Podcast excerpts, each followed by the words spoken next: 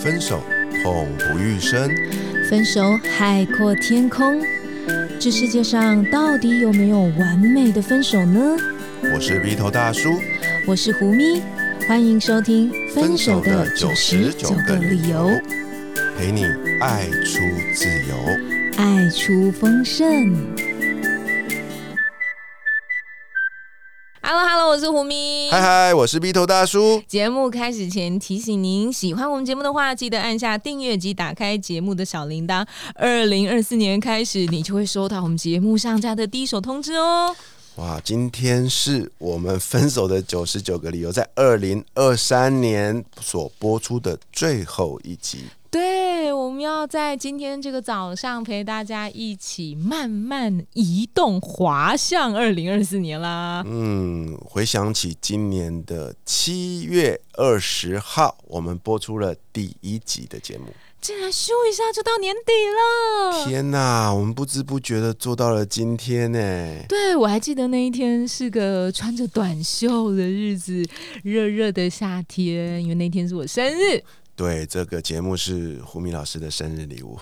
对，就是献给自己的生日礼物。我们当时为什么想要做这个节目哦？我们今天就是想要透过年终的，算是一个感谢季，想要跟所有我们的听众朋友啊来聊聊我们这一路走来，我们这样走了多久啊？这样是一季、两季了吧？嗯，对，两季节目的一个心情。嗯，五个月，整整五个月，五个月，五个月。对，好，这什么一季半？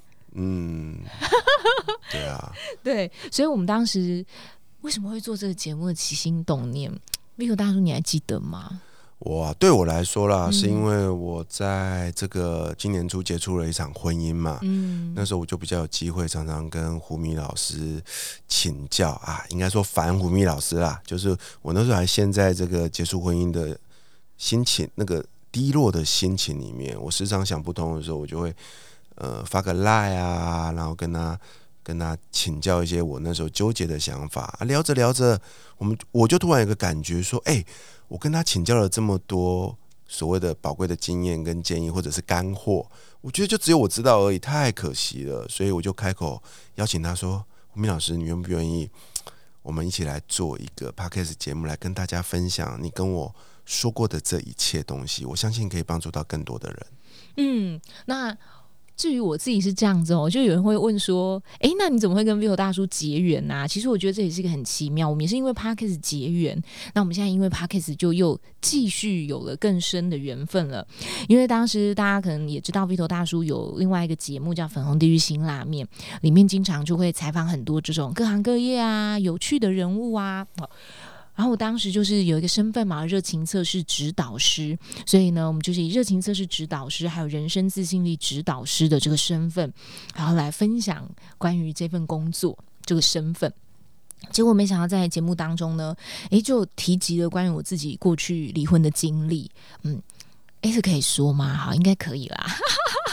我记得当时我们在关了麦之后呢，然后 Vivo 大叔那时候就说啊，他就说。我觉得我好像也快要离婚了。然后我以为他在开玩笑，你知道吗？因为我觉得哦，因为我们刚刚录完音啊，然后呃就有提到一些我过去的婚姻感情经历。我们那时候在录那一集的时候还哭了，然后我就我还哭了，然后结果他们两个那个来就两个主持人也被来宾弄得就是眼眶泛泪。但为什么大家听那一集没有听到？因为后来那个剪辑师超厉害，把那些什么吸鼻涕啊，然后哭那种中断，然后都全部都剪掉了。哇，剪的完全是这种天衣无缝，那听不出来。其实我们那时候都有哭，然后。我就觉得他可能只是为了要缓和气氛，故意闹一闹，就说啊我要离婚了啊什么这样子。我后来才知道原来是真的，就是他那个时候其实就是陷陷在这陷落在那样子的一个情境之中。那后来 Vivo 大叔也成为我热情测试指导师的这个呃，我那时候刚好开了一期课程，嗯，然后我就觉得。我我我后来知道说，哎，他不是不是开玩笑的，也是因为他真的遇到一些困难，所以我就邀请他说，也许你可以来热情测试的工作坊，然后来呃找到你生命当中一些热情，好，也许你会有一些不一样的看见。因此，他那时候就来参加了工作坊。所以才会有刚刚你们听到 Bill 大叔说他一直在烦我，一直来问我什么，我没有觉得那是烦啦。所以一直一直问的原因，其实某个程度也变成说，这个叫什么？讲师售后服务，因为学员非常的好问，有没有？所以就有了这一段的结缘。然后，所以结缘到后来，其实我自己也有这样的感受，就是我自己在呃人生自信力的课堂里面，其实也会分享这一类型的我自己的一些经验。我必须说，最初我开始就是离婚的这个经验哦，也是让我觉得很难启齿的。而我记得当时我的老师哦，我老师就是呃美国的 Janet 老师，还有另外有一位是芬兰的 Hedy 老师，然后他们就告诉我说，其实你也许不知道这对你来说是一个生命的礼物，有一天你就会知道。然后我那时候还觉得，哇，真的吗？这什么礼物？这样没有感觉。然后随着时间慢慢慢慢过去。我突然觉得说，诶，他好像真的是一个礼物，就像 Vivo 大叔可能遇到了那样子的经历，他会来问一个过来人，那我可以这样子与他分享，确实好像也带给身处在这样情境之下的人一些力量，或是一些支持，所以我开始有点感觉到说，诶，对，那是一份礼物，诶。所以当时 Vivo 大叔有提出了这个想法的时候，就是那要不要做个节目？我突然就觉得，对，是诶。可以哦，就是我想让这份感觉一开始是个小礼物，例如说针对 Vito 大叔这样比较个人嘛，也许可以变成一个大的礼物。所以这是我们当时一开始做节目的起心动念。然后就有人，就是后来真的有一些来宾就问说，就问说，哎，那你怎么会想要做这个节目？然后我就会说，嗯，做这个节目哦，我觉得就贡献社会吧。然后通常有些来宾就会哈哈哈哈哈，就会就是 line 上面我就会打哈哈哈，就会觉得我在开玩笑，你知道吗？但是是真的哎，就我我我自己心里面怀抱真的是这一种，就是把自己的一些想法观点如果表达出来，也许可以帮助到一些同样身处在某一个类似情境的人。嗯，然后刚好这段时间又陆续发生了很多事了啊，然后我也学会了一个很重要的观念哦，叫做布施。所以，我现在回头来看，我们做这个节目的确好像有不知不觉实践这件事，诶，因为有所谓的三布施啊，对，第一个是财布施，第二个是法布施，第三个是无畏施。我认为啊，我们做这个节目是实践到这个叫法布施跟无畏施。嗯哼，什么是无畏师？无畏是无所畏惧那个无畏，对，就是让人家不要再害怕一些东西了。嗯，对啊，所以我觉得我们今年替自己种下了。很棒的一颗好的种子，对，所以今天这一集真的就是要非常感谢所有支持我们的伙伴呢。就是其实那个时候我好惊讶哦，因为我们当时起心动念是这样子嘛，我那个好惊讶就是说，后来啊，我们节目一。播出之后，发现有好多好多的人都好支持我们呢。你知道，就是 Vito 大叔他有经验，因为他前面做过一个节目嘛，现在在持续做当中。同时，他现在是一个 Parkes 的课程的这个讲师教练，这样他就。告诉我说：“哎，其实我们的节目都有上榜哎，然后就觉得说，哦，上榜上什么榜？还跟我讲那个榜，说我真是下巴都快掉下来，惊呆了。你知道我们的节目哦，在那个呃 relationship 里面，所有支持我们的听众朋友，谢谢你们的支持，让我们在呃榜上有名。嗯，台湾。”达到第三名，马来西亚第五名啊，澳门第二名，印尼第八名，香港第五名，新加坡第四名，都是我们曾经达到非常棒的名次。然后我常常会觉得说：“天呐，哇，太惊讶了！我隔壁邻居是国师哎，就是唐启阳国师，永远雄踞排行榜第一名。这样，我竟然有幸跟国师节目并列，还有像我很尊敬的邓慧文医师的节目这样子，对。”同时还有一些呃，我想象中可能是非华语地区，竟然也都上榜嘞，像美国、爱尔兰、日本、南韩、加拿大、纽西兰这些地方都曾经上榜过。那在全台湾的总排名曾经达到全台湾哦，所有节目哦总排名达到八十三名。这对我来说真的很不可思议，因为其实就我自己知道，这个要问问看教练，这样对不对？就我知道，光是台湾就是还有在活动中的 Parkes 节目，应该同时就有两三万个吧。没错，因为每天都有新的节目诞生啊，当然也有新旧的节目萎缩，就像人一样嘛。对啊，嗯，所以这非常感谢各位支持我们的伙伴，就是不管你是呃呃海内海外的伙伴们，真的是太感恩大家了。对啊，而且除了刚刚胡明老师分享这些比较东南亚大家熟知的地区，还有一些地方是我根本想都没想过的。哎，那胡明老师啊，我想要请问你哦，我们一路录到今天为止啊，在这个录制的过程中，你有没有对哪一集或者是哪一次的录音特别印象深刻呢？啊，印象深刻哦！我觉得每一集对我来说都很印象深刻。那就回答我们很官方，没有啦。我要说的是说，其实我觉得哦，做 p a r k 的节目是一个很有意思的历程。很多时候就是呃。我也是透过这个对话的过程，我觉得我好像更了解我眼前这个伙伴，他里面心里的想法是什么。在我认为这就是一个非常呃珍贵的事情，嗯，这是一个。然后再来还有另外一个点，就是我们常常会有一些来宾嘛，那这些来宾呢，哇，每一个人各自拥有自己的专业，或者是说拥有自己的生命故事，来到我们的现场，然后就会跟我们分享一些呃你们有听到的。一些节目，可是常常那个关了麦克风以后啊，会有一些很精彩的对话啊。对，那些对话虽然是听众朋友听不到的，但是对我来说是很珍贵的礼物。那个珍贵的礼物，包括说可能有一些呃不方便在公开场合透露的一些小秘密呀，啊，或者是说可能呃更开朗、更疯狂的一面啊，这样好。大家请不要随意揣测我们来宾的哪一位是这样子，我只是想要说，这对我来说很珍贵的原因是，哎，这是来宾对我们的信任呢。他在我们面前可以展现出自己就是更私人的一面，他大可不用说啊，就就继续保持原来像他在录音的时候的那种很很专业的一个面相这样子，很公众的一个面相，可他愿意让我们看到他很真实的另外一面。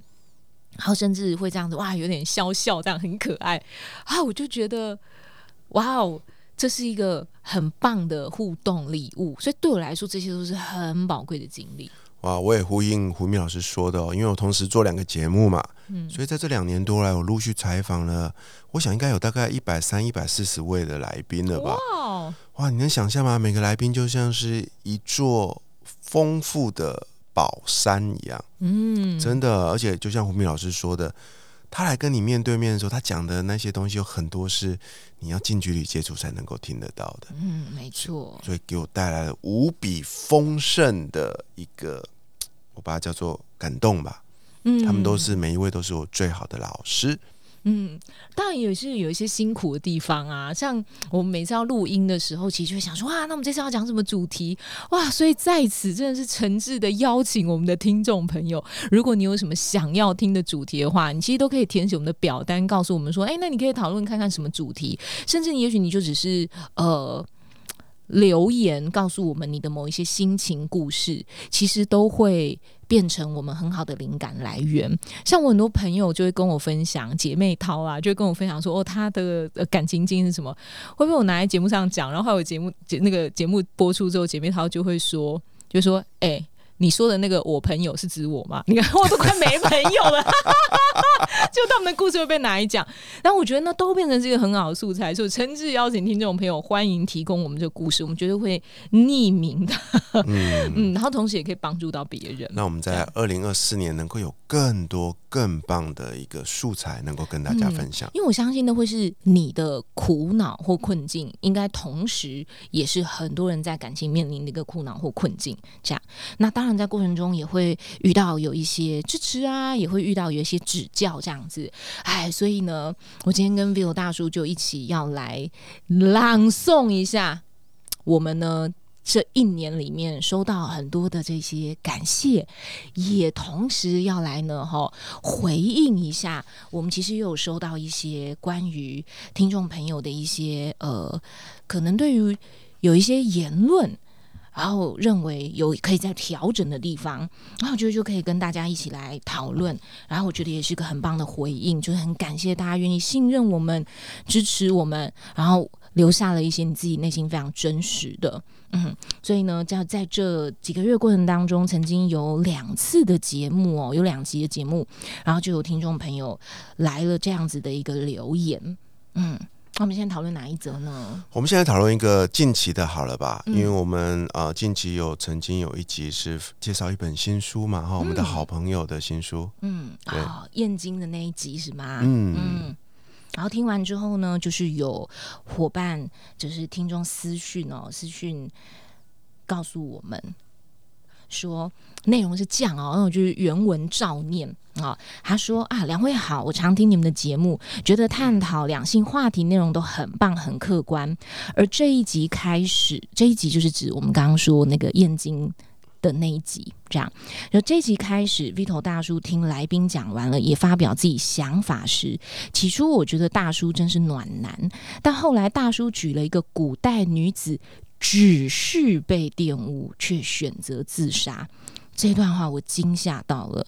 古今思想本来就大不同，我相信即使现代女子被强暴没有去死，也可能患上忧郁症，因为那是痛苦记忆会挥之不去。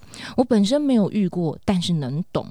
成熟暖男如大叔却嘲讽遭遇迫害的女性，其他两位也只是跟着一笑置之，深觉不妥。好，所以这个是呢，在那个呃 Spotify 有留言的听众。嗯，那我自己啊，看了这组留言之后，我就很认真的回去听了一下。那我自己想要借由这个机会，很郑重的向这位呃听众致歉，因为我使用的“只是”这两个字的确不妥。嗯，那我想说的是，在录制节目的这个当下哦，我们通常就是很发自内心的啦。那因为这一集讨论的是一个女性自主的一个议题，那以及这本书讨论的也是这个东西，所以我听完燕京的这个故事以及分享之后呢，我想表达的其实只是，我认为所有的女性都应该不要让自己的身体成为一个被任何人所操控的一个工具，所以我才去表达这一段的一个看法。对，以上是我的说明，希望能够让呃所有的。听众朋友们，呃，不要因为我这使用的这不妥的两个字而有所误会啊！对我我也想要就是说一下这件事情。我不知道，就是长时间听我们节目的伙伴，是不是曾经有听过我们讲过说，瑞口大叔就会说，我每次啊，就是问胡明老师说这一集行不行，他就跟我说这一集不行，整集拿掉，全部重录。对，你知道，其实我们会很长，类似有这种时刻，就是会因为某几个那种哦，可能很些微的字词，然后有大叔就是说我超古猫，对，就是呃，可能某一些字词，然后我我会觉得有些敏感，或者是说一时不察，然后用了一些不是很妥当的词语，这样子，对。然后后来啊，我在。我记得是有一集，那一集是那个 Joyce 人类图的 Joyce，对对对对对，他就说，呃，你要让男生有说话机会啊，就什么什么整集给他拿掉。他说你要让男性有一个发表自己的呃语言的空间，这样。所以我自己觉得，这也是我练习的过程，你知道吗？就是说，哇，我听到了某一些词语，我自己会觉得可能。不是那么好的时候，哦，不一定是针对刚刚那两个字，这样，就是我们经常在录音的过程中，然后我如果觉得说这个以我女性的角度来看，我觉得你这臭男生你在讲什么东西，心里面有这样想法的时候，然后我会告诉自己说，嗯，就是回应像上次 Joyce 说的那样子的一种呃态度，我就会发现说，哎，对啊，我应该要让男生有一个他发表自己。内心真实想法的一个空间，然后他发表以后，也许真的确实不是那么妥当，然后他就会知道，有一天他会知道这个言辞，呃，确实不是那么妥当。这这这，我在说这什么？就是像例如说，哎，于是你看，比我大叔就马上收到听众来函，是啊，对，针对只是这两字。然后就会就是针对他的那个指示那两个字，然后就会对，确实会马上让人家觉得，哎，这个是一个用词很不妥当。可是我觉得这也对我来说也是一个功课练习。对，那个功课练习就是说，呃，想要让更多人听见不一样的声音，嗯，然后我觉得这也是一种相互成长。然后同时我要说的是，我要说的就是说，所以我其实很谢谢这位听众的这个来信，因为你一定是非常的信任我们，然后你才会说这样子的话，因为你一定是我跟你说，这就跟谈恋爱一样啊，我对你没期待，我连讲都懒得跟你讲了。对，所以我对你这个节目，或者对两位主持人，其实都是很有期待的，然后也有有有心，所以才会想要告诉我们有这样子的话。对，嗯，我也非常感谢啊这位听众朋友的来信，他让我有个机会重新去觉察啊自己在沟通的过程中可能不自觉说出来的一些话语，其实他多少反映了我内在的一个想法。嗯，对。所以我在跟胡明老师做这个节目的时候，其实我非常非常感动的一件事情，就是在每一集的节目里，我都是那个最大的学习者。嗯，然后我有时候也会有那种纠结，这样就纠结说：“哎，我是不是很孤谋？就是像会有大叔说：‘哎，你这个也不能播，那个也不能播。’我是很孤谋，所以我在尝试那种什么放放下一点，不要这么严格的去挑那个，例如说，比如大叔说的一些话什么的。对，结果你。我不挑，就会有其他人来挑。所以接下来呢，要跟大家分享第二第二个，就是关于我们的一个建议啊。对，那不久前一样有一位朋友在，这次是公开的啊，在 Apple Podcast 给我们留了一个一星的评价。哭哭。哭哭，那他是这样留言的。那一集是针对我们有一个好朋友叫陆队长啊，对，对他来我们播了两集，两集，对，他是这样写的，他写说陆队长的言论真的直摇头，充满满满的性别刻板印象，非常难过，有人到了二零二三年还这样发言，真的非常糟糕。希望这种恐怖的观念不要再向下流传了。祝福陆队长的两个女儿，无论是阴柔的生理男，或是刚强的生理女。都不要被这些刻板印象束缚。希望之后邀请来宾蹭流量之余，可以筛选一下人选。今天真的是太糟糕了，感觉性别平权观念往后倒退了二十年。这是这个全言的留文。嗯，然后他的那个署名叫做“人生第一次在 Parkes 给一星”，我可以感觉到他真的非常的愤慨。那所以呢？就是同样也是谢谢听众朋友的那个支持。我说支持就是说，哎，听完节目以后，然后很真心的去回应自己内心的想法是什么。那因为我们不能，就是没有机会请陆队长。来我们这一集年终哦，说说话这样子。那我想要说一下关于这件事情哦，就是说我们其实，在邀请来宾的过程当中啊，我们会稍微跟来宾哦，就是每个来宾状况不太一样啦。可是我们基本上是会有访纲的，对。那有些来宾当然属于自由挥洒型的，那有些来宾就是会完全呃，就是按照着访纲的顺序来这样子。所以，其实，在陆队长的那一集哦。我们在录的时候啊，其实事先我们彼此是有沟通过，说，哎，那你在我们就要录两集哦，那你在这两集里面会讲什么？所以其实陆队长是一个非常认真的人，他很认真的呢，哈，就是告诉我们说，哇，因为他好几个月前就已经，呃，就是。就从我们节目开播一阵子以后，其实我们就讨论过医生要来，所以我记得应该也有准备了一个月、两个月了吧。然后他中间过程一直在想，一直在想说那要分享什么好，所以他就说啊，我想到我曾经的那一段分手经历，我觉得那段分手经历真的改变了我很多。因为我们有一个群组会讨论这件事情，他说那不然你就来讲这个，所以其实我们就是有讨论到这件事情。所以当时他其实就是有陈述说，呃，我们在。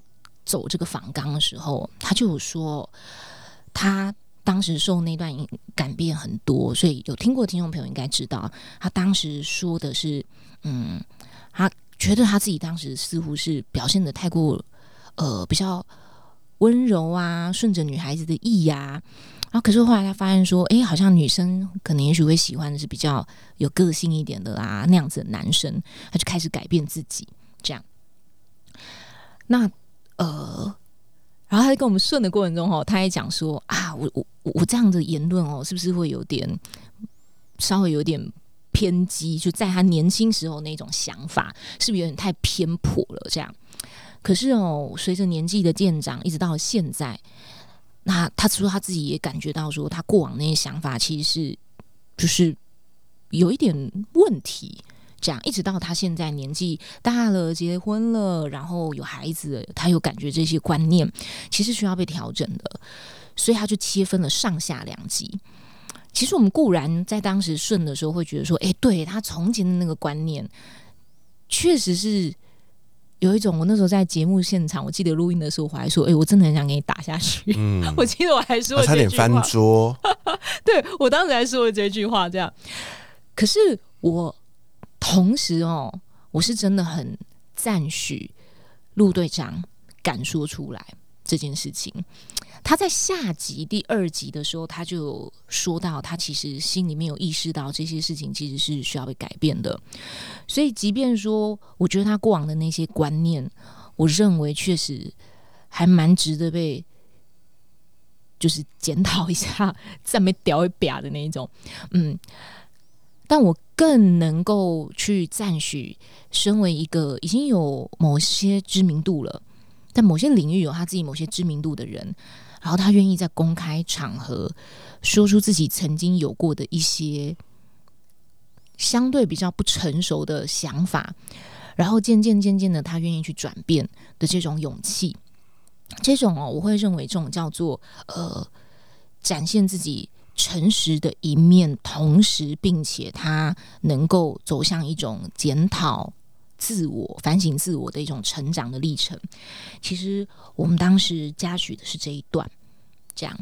那同时也是就是回应到我们刚刚前面提到，就是说关于男性哦，他在表达自己的某些言论的时候，有没有得到一种空间？嗯，因为某个程度，这也是。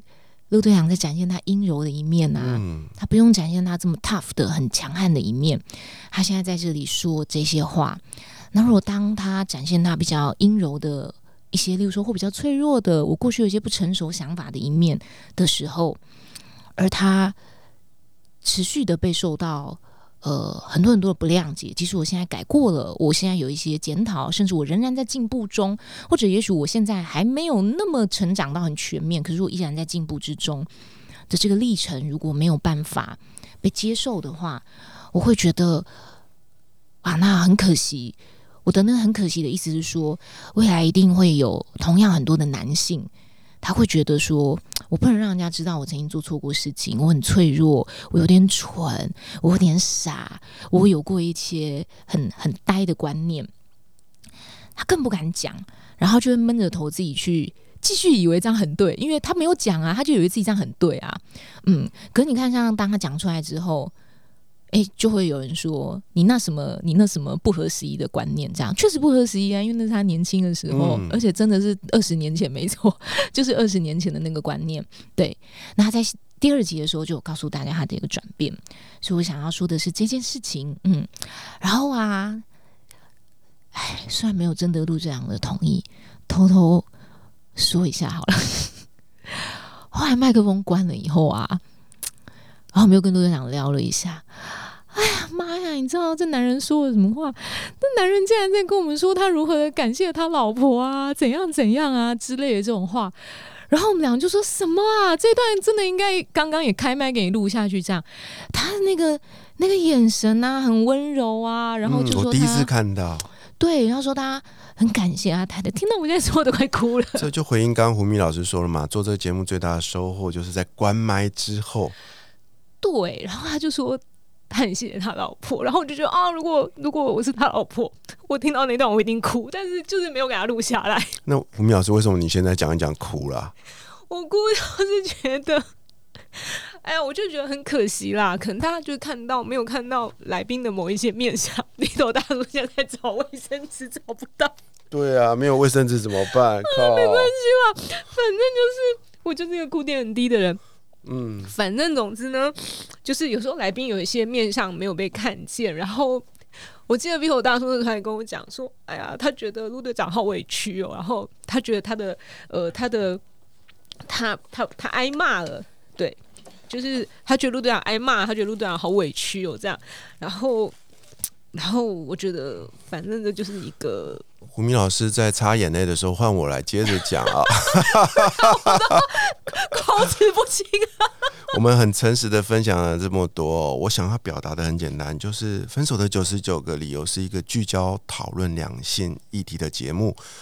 我们关注的是两性的沟通以及成长，而在这个沟通的过程中，我认为彼此让彼此表达出心里的看法跟意见是很重要的一个程序啦。无论你无论你支不支持，无论你同不同意。但是我们都鼓励大家把它说出来。那说出来之后呢，就是同理啊，并且理解。但是最后你可以选择不尊、不接受，或者去沟通啊。我的想法是这样。我们不断强调，在两性里面，这就是彼此成长最直接的一条路。那也因为这样的原因，胡明老师给我很大的包容，让我在节目里面不断的去。表达一些我过去不曾表达的想法，那我们对所有的来宾也是一样，所以有很多的听众朋友很喜欢我们的访谈，因为在我们的访谈里面，常常会听到这位来宾以往不曾出现在其他节目里的面相。那我觉得这是我做这个节目到现在很深感骄傲的一个部分，因为我们是值得这些来宾的信任，深得他们的信任，可以让他们安心说出。心里面真心话的一个舞台，我们会继续秉持着这样的初衷，继续经营这个频道下去。也请大家不吝多多给我们更多的包容跟指教。我们一样会继续犯错，但是我们一样会继续接受你们的批评跟指教，不断的继续的成长。这是我们会陪你们一起往前进的一个方向哦。你是不是？想说是哭完了没？你快词穷。欢迎回来。我跟你说，还有我们就是常常在录节目、录一录的时候，然后就有一些什么很感动的事情，我就讲到快要，我就讲到快要哭了，或者我真的就直接哭了，你知道吗？所以我有遇过来宾很傻眼，就说：“啊，你在哭什么？我都还没哭。”就是有这一种，所以就是有这两则留言，然后呃，也希望大家一样哦，就是未来如果你有一些什么想法啊、指教啊，一样就是不吝惜给我们一些回馈，因为我总是觉得说，就像我刚刚说，大家愿意给我们回馈的，表示你是真爱。对，嗯，没错，谢谢大家。然后最后呢，我们要来。